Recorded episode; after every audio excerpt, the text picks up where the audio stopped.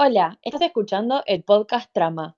Yo soy Valentina Cesaris. Yo soy Mateo Krosler y Trama es una organización de estudiantes de Litva que busca acercar el mundo profesional a los estudiantes a través de distintos proyectos y actividades. Uno de estos proyectos es este podcast. Y en esta nueva temporada vamos a estar entrevistando a emprendedores, brindando herramientas e información útil y charlando sobre grandes personalidades. En este episodio, Santi Colantonio y Laucha Hernando van a entrevistar a Mariano Núñez, CEO y cofundador de Onapsis.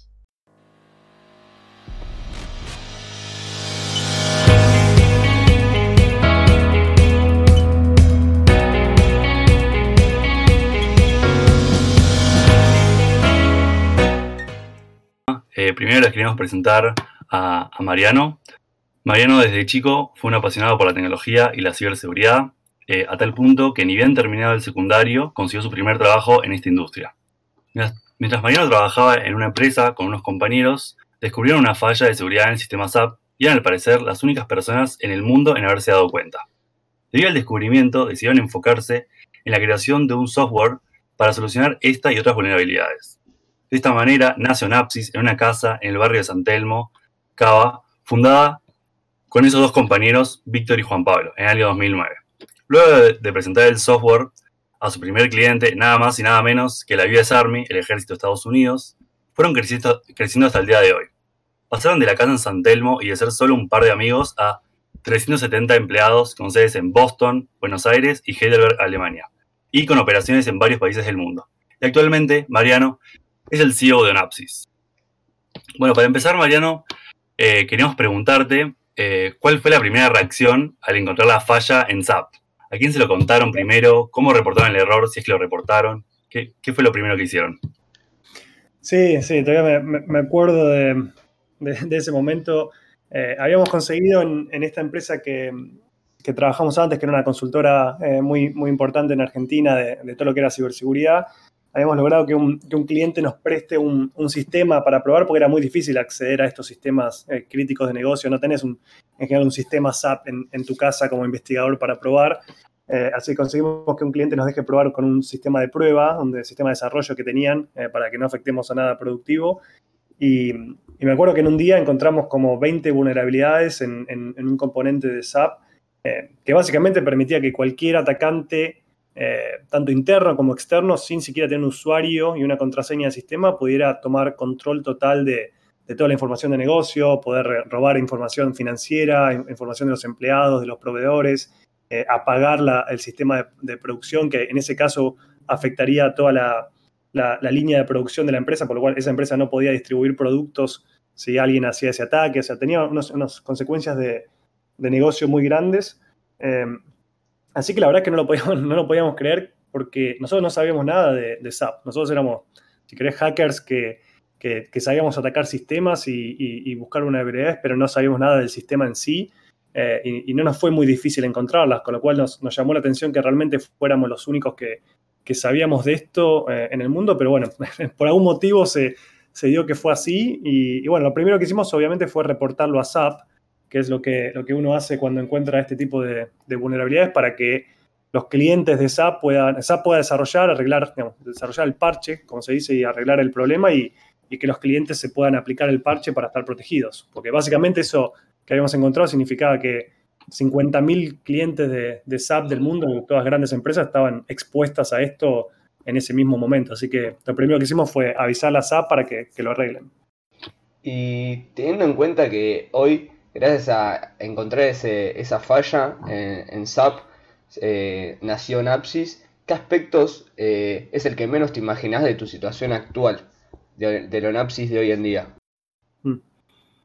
Sí, creo, sinceramente creo que siempre tuvimos una visión bastante, eh, si querés, ambiciosa de, lo que iba a ser Onapsis y, creo que hay, partes que, que, pensamos que iban a ser como son hoy y otras que no. O sea, no sé, toda la parte por ahí de la, de la escala de la empresa, hoy creo que la semana que viene vamos a, cruzar eh, los 400 eh, ONAS, digamos, alrededor del, mundo y, siempre supimos que nuestros mercados eran Estados Unidos Europa, así que yo, digamos, del principio sabíamos que uno de nosotros iba a estar viviendo acá. Así que muchas de esas cosas un poco las sabíamos, creo que se dieron un montón, un millón de otras cosas que no nos imaginábamos. Eh, creo que por una de las más grandes es que que compramos el año pasado, cuando nosotros arrancamos en 2009, ya había una empresa que hacía seguridad para SAP en otros aspectos, no, no en el que hicimos nosotros, que una empresa en Alemania, eh, que en ese momento creo que ya eran como 40 personas o 30 personas, eh, y esa, esa, empresa con el pasar del tiempo se terminó convirtiendo en nuestro principal competidor, porque empezaron a hacer eh, los, aspectos del software que hacíamos nosotros. Y, el año pasado, en 2019, compramos esa empresa, la, adquirimos y, integramos esos, en ese momento más de 100 personas de, de una empresa en Alemania dentro de Onapsis, que fue una, un, algo que definitivamente no nos imaginábamos que íbamos a hacer y, es muy, muy como, te da mucha satisfacción verlo para atrás y, y ver que, que, compramos una empresa en Alemania y ahora son parte de Onapsis y ahora estamos vendiendo lo mejor de las dos empresas a nuestros clientes y acelerando el crecimiento en base a eso, creo que es, es algo que ni, ni de casualidad nos imaginamos que íbamos a hacer y, y salió súper bien. Bueno, recién cuando nombraste a los ONAS, que es como ustedes llaman a sus colaboradores, si no me equivoco, eh, nos queríamos detener ahí eh, en, esa, en esa parte de ustedes, cómo conciben los equipos y a la gente con la que trabajan, cuáles son los valores eh, o de qué manera los implementan en sus equipos de trabajo. Sí, para nosotros eso, eso es fundamental eh, y creo que también en la industria hay mucha, mucha charla, digamos, en cuanto a los valores y, muchas cosas que creo que mucha o sea, nosotros nos preocupamos por hacerlo concreto, digamos, y un poco más real. Eh, arranca desde, por un lado, de transparencia y confianza. O sea, mi, un poco mi filosofía más también a nivel personal y, mismo Víctor y Juan Pablo es como que nosotros somos gente que confía por defecto, si querés.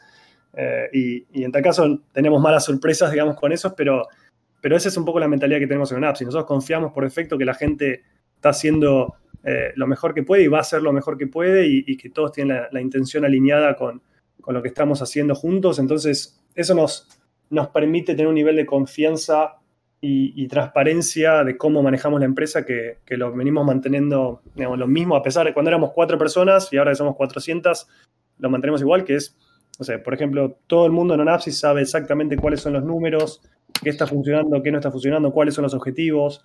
Eh, todos los meses hacemos una, una reunión abierta donde, donde hablo yo, habla algunos otros eh, miembros del equipo ejecutivo y, y hablamos abiertamente y tomamos preguntas de cualquiera de Napsis, sea una persona que entró hace tres días, una persona que está hace diez años, cualquiera puede preguntar lo que sea eh, abiertamente y, tener una respuesta. Eh, y algunos de esos temas son obviamente temas eh, por ahí polémicos, si querés, o, temas que, que, en general en, otras empresas no se animan a, hablar abiertamente y creo que creamos un entorno donde eso puede pasar. Así que eso está buenísimo. Arranca de, de esa base de confianza y transparencia. Y después creo que valores más por ahí, no sé, respeto, la integridad, cómo pensamos en, en no tener divisiones eh, entre Argentina y Boston cuando arrancamos, eh, ahora con Alemania, eh, nos ocupamos mucho de que, de que el equipo Alemania no sienta que es, es un equipo aparte. De hecho, el, año pasado, justo antes de la pandemia, como cumplíamos también 10 años y era lanzamiento del año, decidimos llevar a toda la empresa, de, de, cualquier tipo de rol y gente que incluso estaba hace una semana, eh, todos, en este caso éramos creo que 300, cerca de 300 personas al principio de año, y fuimos todos a, a, Florida, en Estados Unidos, una, una, semana donde hicimos todo el lanzamiento del año eh, con todos los, toda la gente de Onapsis, incluido la, empresa que habíamos adquirido. Así que eh, nos, preocupamos mucho de que, de que haya un entorno de, respeto y de, y de, de, tener la menor cantidad de, de, de, cosas que no importan a nivel corporativo, que, que, no haya mucha pelea por ese tipo de cosas o, o política o, o comportamientos que, que, al fin del día no, no, suman para crear algo, algo bueno y lindo y, y, disfrutar el trabajo que hacemos. Así que muy bueno. Eso lo metemos mucho en, en cómo operamos. Eh, ahora un poco más enfocándolo eh, en lo que es tu carrera profesional y personal tuya, eh, ¿cómo te preparó un fracaso o un aparente fracaso para un éxito posterior? Y si tenés algún fracaso favorito que nos podrías contar. Sí, eso creo que tenés que estar súper preparado mentalmente, es como todo un, un, proceso y un aprendizaje, pero es como que tenés, como si tuvieras 100 fracasos y, y, y, y éxitos por día, más o menos, en este camino. Es como, no, no es que pasa que tenés uno por mes o, o, lanzaste algo gigante y funcionó, funcionó. Es como que en el mismo día puedes estar súper arriba y que te pasaron tres cosas buenísimas, y de repente pasa una que es malísima y, que tenés que estar eh, apagando incendios, y eso es como casi todos los días. Así que es como tenés micro, micro fracasos y éxitos continuamente, que es que súper interesante, pero a su vez es, eh, creo que emocionalmente tenés que, manejarlo, no es tan fácil. Eh, creo uno que me acuerdo por ahí un poquito más grande que nos pasó fue que lanzamos un producto, creo que fue el segundo producto que lanzamos, que fue creo que en 2011, 2011 o 2012, que la pifiamos totalmente, no sacamos un producto sin hacer ningún análisis de mercado, o sea, creo que aplicamos más la visión técnica que teníamos y que pensamos que era algo viable y bueno para el mercado antes de que, de que el mercado nos los pida o validar, digamos, cuál era, si era el producto correcto y, y, lo terminamos, lo tuvimos que matar ese producto, creo que en menos de un año, porque, porque realmente tenía muchas fallas conceptuales de que no iba a funcionar nunca en una empresa grande. Eh, la idea está buenísima, técnicamente era espectacular, pero cómo nos habíamos básicamente olvidado de, chequear cómo una empresa al final del día implementaría y consumiría un producto como, el que habíamos pensado y, nos dimos cuenta que era imposible, eh, porque era difícil para las empresas implementar esto a nivel de red o a nivel eh, política interna no estaba claro quién era responsable de esto y, eh, digamos, eso nos, enseñó mucho en cuanto a entender bien no solo la idea y el producto técnicamente, sino cuáles son las dinámicas comerciales y, un montón de factores quizás humanos del lado de los clientes que, pueden matar un producto por más que sea la idea sea buenísima. Eh, así que eso, por suerte, tomamos lo mejor de ese caso, que, fue bastante costoso porque invertimos un montón de, dinero y tiempo en ese producto y, lo tuvimos que matar, pero, nos enseñó mucho para los, siguientes productos que lanzamos que, sí salieron mejor. Eh, muy interesante ahí cuando hablabas de tu segundo cliente, digamos. Eh, queremos volver un poco por ahí el primero que también nos pareció súper importante. Como vos contaste, nosotros sacamos mucho del bootcamp de, trama que, que viniste y estuvo buenísimo. Eh, y contaste mucho sobre tu experiencia. y queremos saber cómo fue eh, tener a tu primer cliente, a su primer cliente del, equipo. Eh, ¿Y cuál fue la reacción cuando fueron y por ahí no estaba terminado todavía el producto y eso? Sí, tener al, ejército de Estados Unidos como, primer cliente fue, eh, fue obviamente algo que, no nos vamos a olvidar nunca por, porque recién arrancábamos. Nosotros habíamos sacado el producto en septiembre de 2010 eh, estuvimos un año desarrollándolo y en, y en octubre de 2010 eh, lo, compró, lo compró el Army. Eh, así que fue, fue un momento espectacular para nosotros. Y, sí, por ahí tiene que ver con eso que contaba la otra vez, que el producto no estaba ni de casualidad listo para ser comprado, menos que menos, que menos por el ejército de Estados Unidos. Eh, sí, me acuerdo que compraron el, producto con un, con un curso, le dimos un curso de tres días de cómo, cómo testear la seguridad de estos sistemas. Em, que, ellos usaban internamente y le vendimos el producto para que lo puedan automatizar y hacer con nuestro producto. Y me acuerdo que el curso creo que eran las 10, 12 personas en, Huntsville, en, Alabama, que una, una, una, ¿cómo se dice? un departamento, un, un edificio del, militar, cosa que tenías que entrar y dejar los celulares afuera, te, te escoltaban al baño, de, de, la sala del curso al baño que estaba a 5 metros, te tenían que acompañar porque no puedes estar solo en el edificio, una cosa medio de, ciencia ficción. Eh, y, nosotros estábamos ahí con un producto que, no andaba ni para atrás. Eh, así que nada, es un poco lo que contaba otra vez, que, creo que también tiene que ver con eso, con mandarte y, en ese caso solucionamos la parte técnica con la parte humana, que, básicamente terminé pegando buena, buena onda con los, la gente del ejército que estaba usando el producto y cada día que, usaban el producto en el curso me volví al hotel con 10, 15 eh, errores en el producto que, que andaba mal y los tenía que arreglar a la noche, me quedaba toda la noche en el hotel, eh, hasta las 3 de la mañana me quedé creo que los, dos días arreglando los, errores y volver al otro día con una versión nueva. Eh, pero los, los, tipos entendían que, recién salíamos, entendían que teníamos algo único y que estaban dispuestos a, aceptar que no andara bien si, lo arreglábamos rápido. Así que era más un tema de tiempo de respuesta y, trabajar con ellos más que, haber esperado que esté perfecto antes de, venderlo, porque si no creo que nunca hubiéramos, o sea, nos hubiéramos perdido ese cliente seguro. Eh, así que fue, fue súper estresante, pero, fue una experiencia eh, increíble en ese sentido. Teniendo en cuenta lo que escuchamos y lo que vimos en, en otras entrevistas y más que nada en el bootcamp, queríamos eh, eh, pedirte, o sí, pedirte que nos cuentes un poco más sobre cómo tomás vos el concepto de hacking, pero más a, nivel personal, no solo en informática.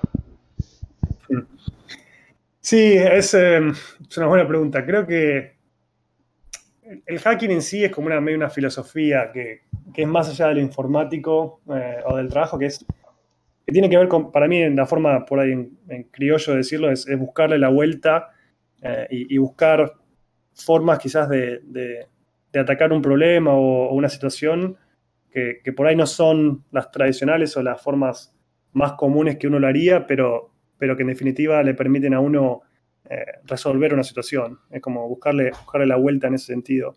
Em, entonces, eh, en ese sentido tiene, no sé, para mí es muy, o sea, es muy eh, core, digamos, de, cómo yo pienso y tiene que ver mucho por ahí con las cosas que, no sé, cómo trato de, lo que le trato de pasar a mi hija o, cosas que hacemos con, en, mi casa o, cómo enfrento los, por ahí los problemas, porque, porque si no, digamos, en general, muchas veces te encontrás con un problema enfrente que, que si tomas el no por defecto es, bastante difícil seguir para adelante. Eh, no sé, me acuerdo un ejemplo bobo que se me viene a la mente, es ahora en la pandemia, nosotros compramos la comida en el supermercado, con toda la pandemia acá en, acá en Boston, empezamos a comprar por internet para que nos venga el delivery por internet, porque no queríamos ir al supermercado con, con mi nena.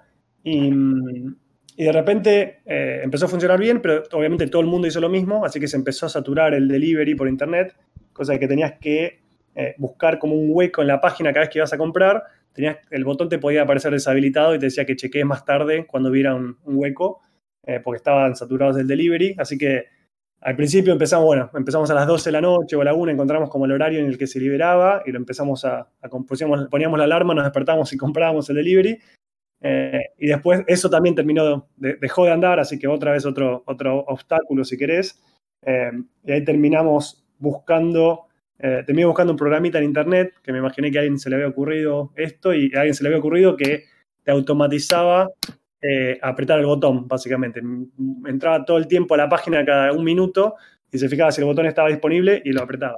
Así que eh, automatizamos todo el, proceso ese de delivery, digamos, como hackeando si querés. en este caso tiene un componente informático, pero es creo que es solo una casualidad. Es, es más buscarle la vuelta continuamente más que quedarte, digamos, frenado o, clavado con, el, con los obstáculos que te van apareciendo. Porque, sobre todo cuando emprendes algo así como, como Napsis o, cualquier tipo de emprendimiento, vas a tener millones de esos eh, obstáculos y, si te quedas frenado, eh, fuiste, no, no, tenés forma de avanzar. Eh, así que es, un poco esa filosofía, si querés. Buenísimo, sí. Habíamos escuchado el bootcamp y nos pareció súper interesante. Y otra cosa que nombraste también y que lo venís hablando también mucho, es eh, el concepto de hackear la meritocracia, mm. eh, que ahora está muy en auge también, eh, los perfiles no mirados y eso. ¿Qué, qué tienes para decir?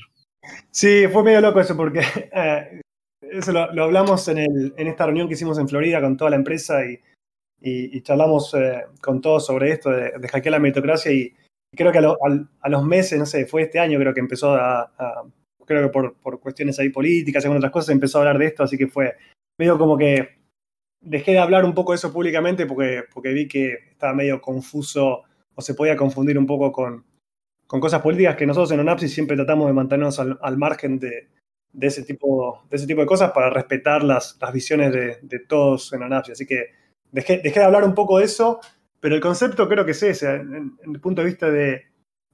Yo creo que la meritocracia funciona está basada en igualdad de oportunidades y, yo creo que eso no es real, digamos, no, no, no, es real la igualdad de oportunidades eh, y, creo que se generan unos mecanismos medios perversos ahí eh, donde, donde creo que somos eh, convencidos de que es real y, yo por ahí por algunos otros aspectos de mi vida tengo por ahí una como un contacto un poco más cercano con, con situaciones o gente que no está en esa en esa situación y puedo ver directamente, no necesito que me lo cuente, que, no es real, que las oportunidades no son iguales para todos. Eh, entonces, yo creo que la meritocracia a partir de la igualdad de oportunidades es perfecta y es como debería funcionar el mundo.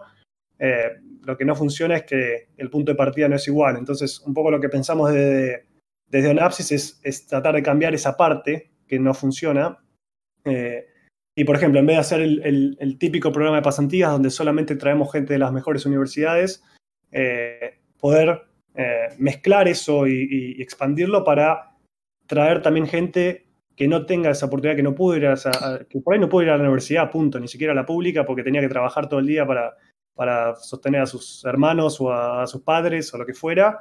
Eh, o incluso por ahí no pudo ir al colegio secundario por eso. Entonces, tratar de, ayudar a esa gente que tiene toda la voluntad y tiene todo el esfuerzo y la capacidad para, hacer algo, pero no, no tiene alguien que lo, saque un poco de esa, está justo abajo de la línea y alguien que lo pueda sacar y ponerlo del otro lado de la línea eh, es, importante. Así que eh, estamos haciendo ese tipo de iniciativas donde donde sumamos gente que por ahí, como decíamos, perfiles no mirados que no tienen la capacitación formal, pero le estamos pagando para, para darle la capacitación, por ejemplo, de, programación en Python, eh, le estamos pagando a chicos la capacitación y después eh, entrando al programa de pasantías de Onapsis para, para formar parte, si, si, se da todo bien, formar parte de la empresa. Así que eh, creo que esas cosas, si no las cambias desde el punto de vista de diseño, no, no funcionan nunca orgánicamente. Así que es un poco como, como lo pensamos.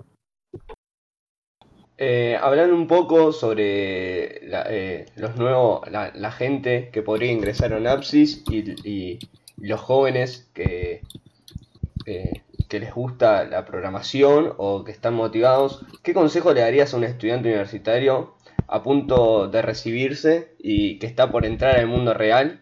¿Qué, ¿Y qué consejo debería ignorar? Sí, creo que depende mucho de qué, de qué camino quiere tomar. Digamos, si quiere emprender algo por su cuenta, si quiere eh, trabajar en una empresa.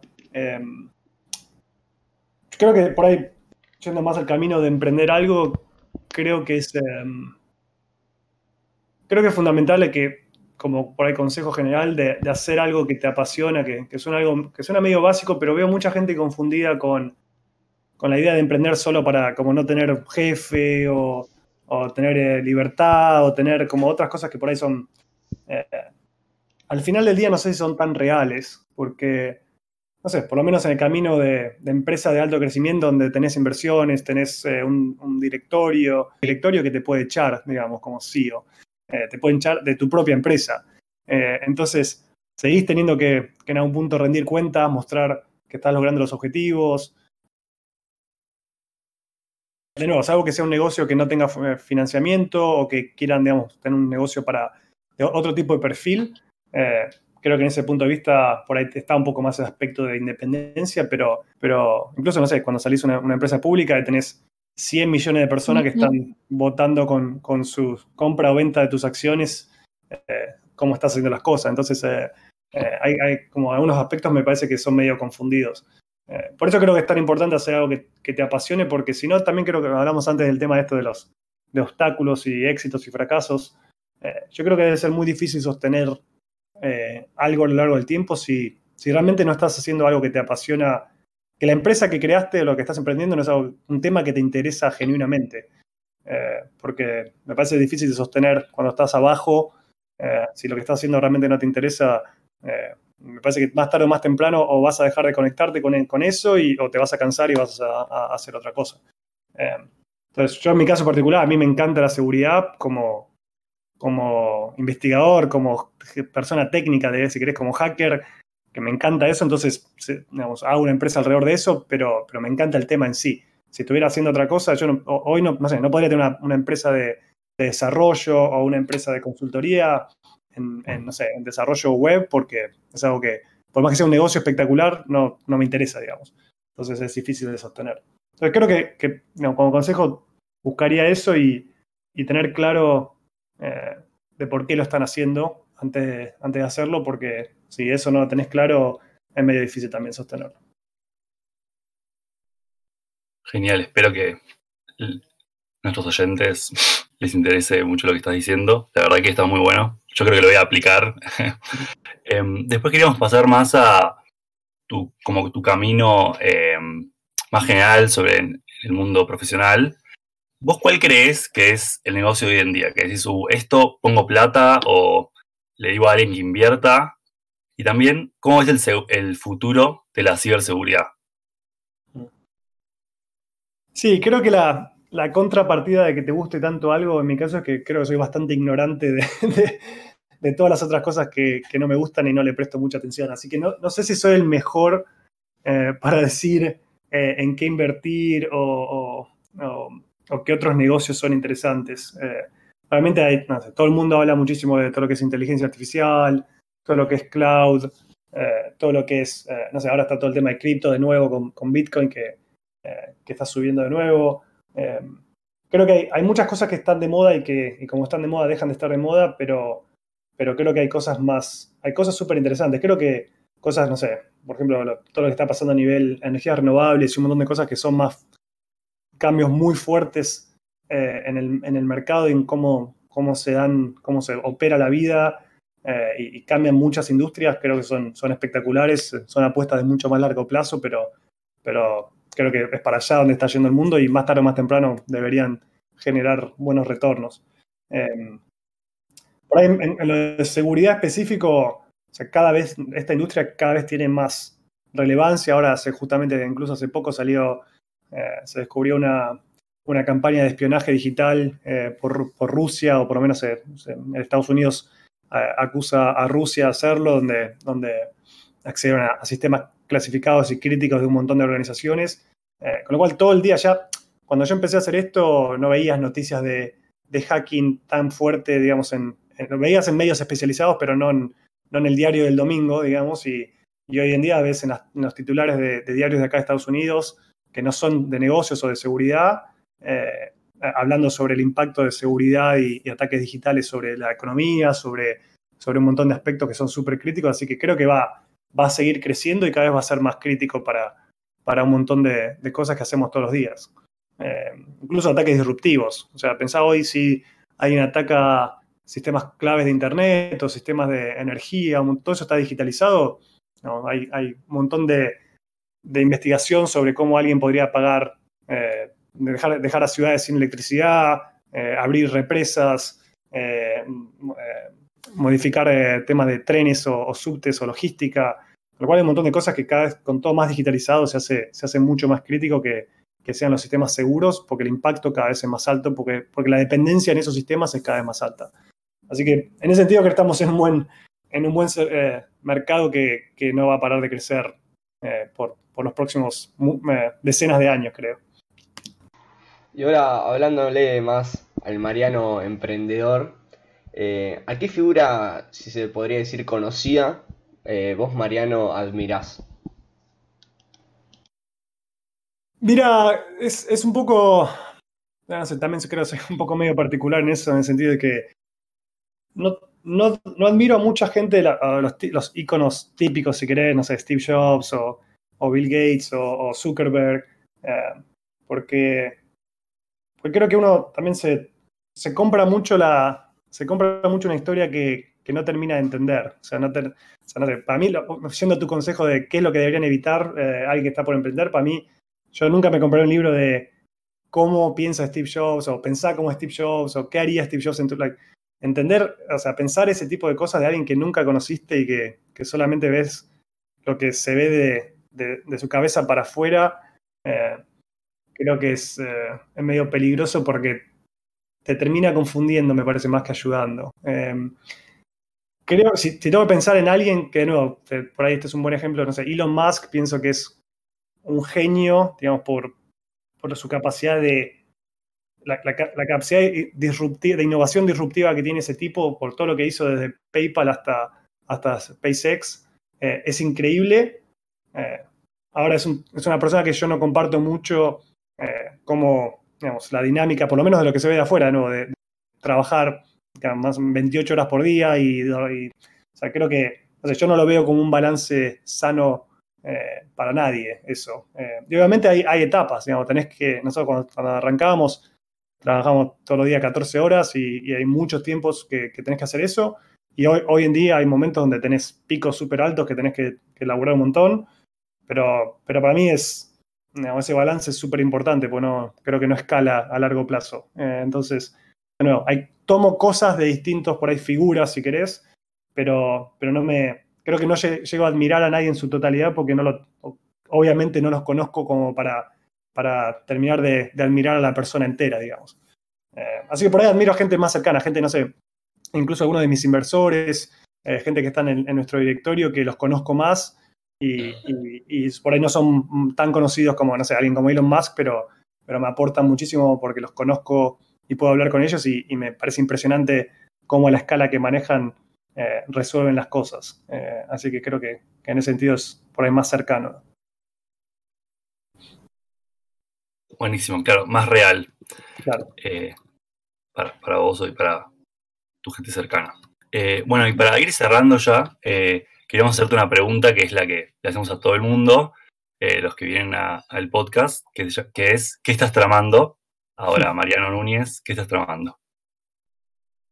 Qué buena pregunta. Em, estamos tramando una, expansión súper fuerte de Onapsis. Em, estamos expandiendo del core del negocio, que era, que era toda la parte de SAP y ciberseguridad en SAP. Estamos expandiendo a, otras plataformas de negocio críticas como Salesforce, como Oracle, como Workday, em, que, creo que acelera muchísimo la, la, empresa. Ya eh, son productos que estamos lanzando al mercado ahora en, 2021, eh, a principio de año, y que venimos trabajando hace mucho en, eso, así que eh, estamos todos súper emocionados con, con salir con al mercado, lo validamos con muchos, aprendiendo un poco los errores anteriores, validamos con clientes y con el mercado, que es, que es algo que puede, puede ir muy bien en, el mercado y ser súper súper bueno para Onapsis y para el mercado en general. Eh, así que estamos tramando esa, expansión fuerte. hace poco hicimos una ronda de inversión que, que nos da el capital para, para acelerar.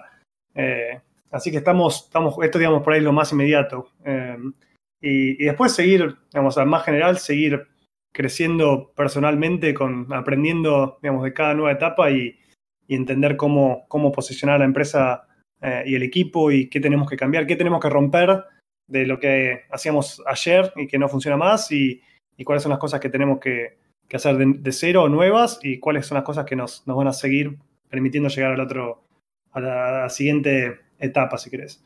Eh, así que nada, se viene un, 2021 súper fuerte para, nosotros. De, hecho, por eso hicimos, eh, hablando un poco por ahí de los valores que, decías antes de la empresa, eh, creo que este año fue súper difícil para, para todos a, nivel personal. tenemos mucha gente en, en, Onapsis que por ahí perdieron familiares o, amigos con, la pandemia. así que decidimos hacer una, semana de, de COVID reset eh, así que la primera, la primera semana de enero le dimos a toda la empresa eh, básicamente vacaciones pagas eh, adicionales a las que ya tenían para que todos puedan tomarse una semana de, reseteo y ocuparse un poco de su salud mental y de su familia o de lo que quieran hacer cada uno y, poder encarar el año con, un, poco, un poco más renovados, porque creo que es un año, fue un año súper difícil para todos y, seguir ejecutando esta alta performance, si querés, sin, sin, sin aceptar de que el mundo, digamos, están pasando otras cosas en el mundo, es, me parece es un poco necio. Eh, así que decidimos, decidimos hacer eso y, arrancar el año que viene eh, renovados y, acelerando. Así que nada, algunas de las cosas que estamos tramando son, son por ese lado. Buenísimo, coincido que fue un año duro para todo el mundo. Eh, bueno, la verdad, Mariano, muchas, muchísimas gracias por haber, haberte conectado. La verdad que estuvo muy bueno. Y no sé si, Laucha, querés decir algo. Sí, de mi parte, muchas gracias. Un placer haberte escuchado y haber compartido este momento con vos. Eh, por lo personal, te admiro mucho y, nada, muchas gracias. muchas gracias, chicos, a, ustedes por, por, las lindas palabras, por el tiempo. Eh, nada, ojalá sea sea valioso para, la gente que, nos escuche y, bueno, cualquier cosa me, avisan. Pero gracias por la invitación y espero que, que tengan un buen día. Esto fue otro episodio de Podcast Trama. Muchas gracias por escucharnos y si querés saber más, puedes encontrarnos en redes sociales como Trama y Tua. Y si querés escuchar próximos episodios, no te olvides de seguirnos en Spotify. Hasta la próxima.